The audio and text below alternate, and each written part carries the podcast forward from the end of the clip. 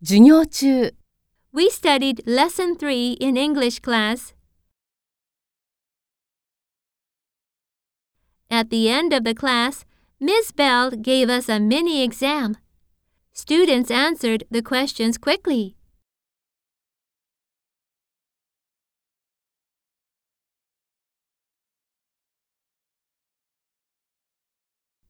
The homework was the grammar part.